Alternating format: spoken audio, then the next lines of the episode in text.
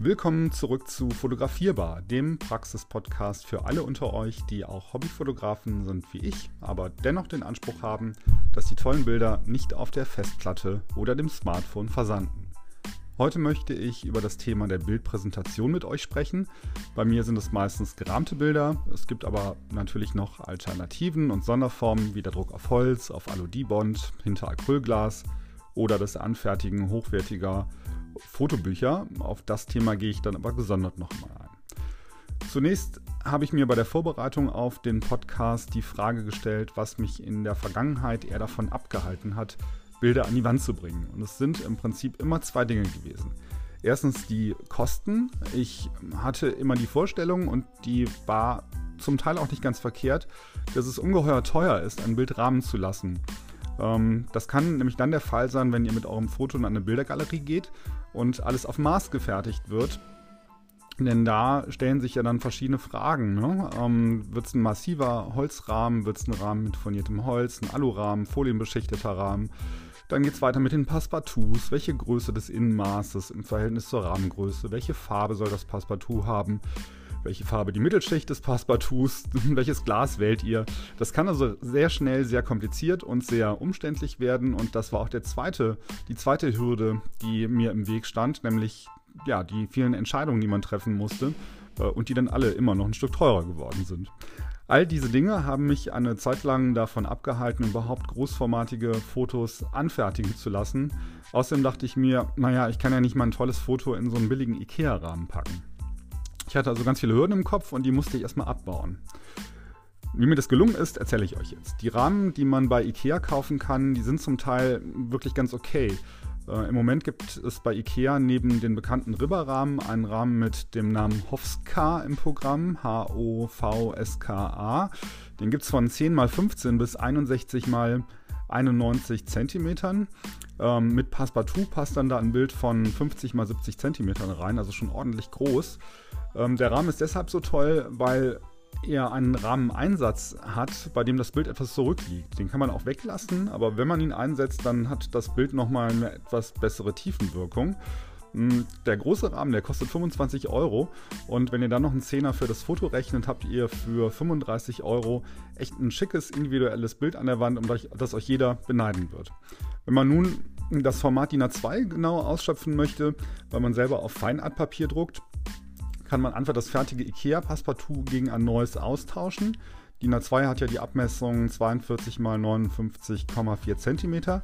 Das Passepartout solltet ihr dann natürlich ein wenig kleiner wählen, damit ihr das Foto noch vernünftig befestigen könnt. Ich nehme meistens 40 x 57, dann habt ihr an allen Rändern genügend Platz für die Befestigung.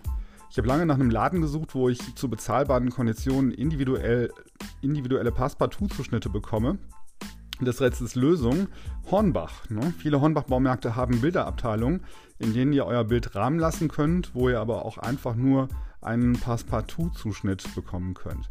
Und wenn ihr nett guckt und ein bisschen Geduld habt, könnt ihr sogar darauf warten. Hornbach ist auch mein Lieferant für Alurahmen. Preis-Leistung sind hier wirklich top. Bei Hornbach könnt ihr also auch das bezahlbare rundum sorglos Paket bekommen und dort euer Foto abgeben und es rahmen lassen. Bei den Passepartouts könnt ihr dann zwischen unterschiedlichen Weißtönen wählen. Spannend wird es, wenn ihr ein Passepartout mit einer farbigen Innenlage wählt. Beim Schneiden wird die Innenlage dann sichtbar. Ich verwende oft dunkelblau oder dunkelgrau. Gerade wenn das Foto im Randbereich sehr hell ist, kann die farbige Innenlage einen guten Kontrast zum weißen Passepartout ergeben.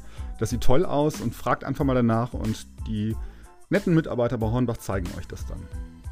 Nächste Frage ist dann Glas oder Plexiglas. IKEA hat ja inzwischen fast vollständig auf Plexiglas umgestellt. Das ist auch ganz okay, aber sehr kratzempfindlich. Ähm, ihr solltet dann ein Handtuch drunter legen, wenn ihr den Rahmen auseinanderbaut. Plexiglas zieht außerdem Staub magisch an. Wenn ihr die Schutzfolien abzieht, am besten dann auch direkt ähm, das Plexiglas auf ein staubfreies Tuch legen. Plexiglas reagiert empfindlich auf Glasreiniger. Am besten benutzt ihr dann auch nur ein Staubtuch oder Druckluft, wenn ihr es sauber machen wollt.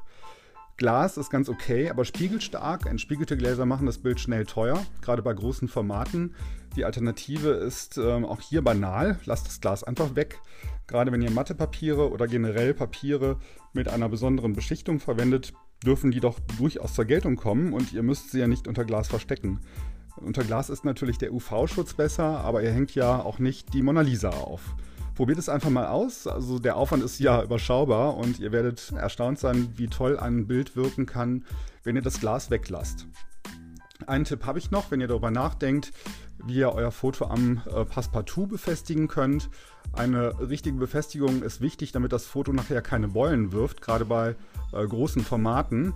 Da gibt es tausend professionelle Lösungen. Ich greife aber auf zwei pragmatische Varianten zurück. Ähm, zum einen habe ich ein breites, transparentes äh, Klebeband. Das ähm, kann man verwenden und man kann alternativ auch ganzflächig mit einer äh, Selbstklebefolie arbeiten. Von Sprühkleber würde ich euch abraten. Das ist eine ziemliche Sauerei, wenn man es in der Wohnung macht. Ähm, außerdem muss die Feuchtigkeit raus ähm, und der Kleber kann auch mit dem Fotopapier reagieren. Also ich empfehle euch eher Klebeband oder Klebefolie. Das Klebeband, das ich nehme, ist 5 cm breit. Das bekommt ihr im Baumarkt. Ich klebe immer über die gesamte Länge und Breite also an allen vier Seiten und zum Abschluss noch einmal diagonal über die Rückseite vom Bild, sodass ein X entsteht. Das sorgt dann dafür, dass es später keine Verspannungen gibt. Zweite Variante ist Selbstklebefolie, die ihr von hinten komplett über das Passepartout und Foto zieht. Das ist äh, ein bisschen Übungssache, aber auch eine saubere Lösung, wenn ihr einmal den Dreh raus habt. Überschüssige Folie könnt ihr dann einfach mit einem scharfen Cuttermesser abschneiden. Es gibt noch, drei, noch weitere spannende Alternativen zum klassischen Rahmen. Einmal Fotos hinter Acrylglas, Alu-Dibond, Drucker auf Holz, auf Leinwand und hochwertige Fotobücher. Doch dazu mehr beim nächsten Mal. Mein Tipp an euch für heute, befreit euch von Hürden im Kopf und geht das nächste Mal mit offenen Augen durch die Bilderabteilungen von Ikea und Hornbach. Schaut euch bei Ikea die Hofska-Rahmen an und bei Hornbach die Alu-Variante. Greift einfach zu und macht es einfach. Die Kosten sind überschaubar, der Aufwand ist es auch. Und ich verspreche euch, ihr werdet stolz und glücklich sein, wenn ihr euer erstes großformatiges, selber gerahmtes Bild an die Wand hängt.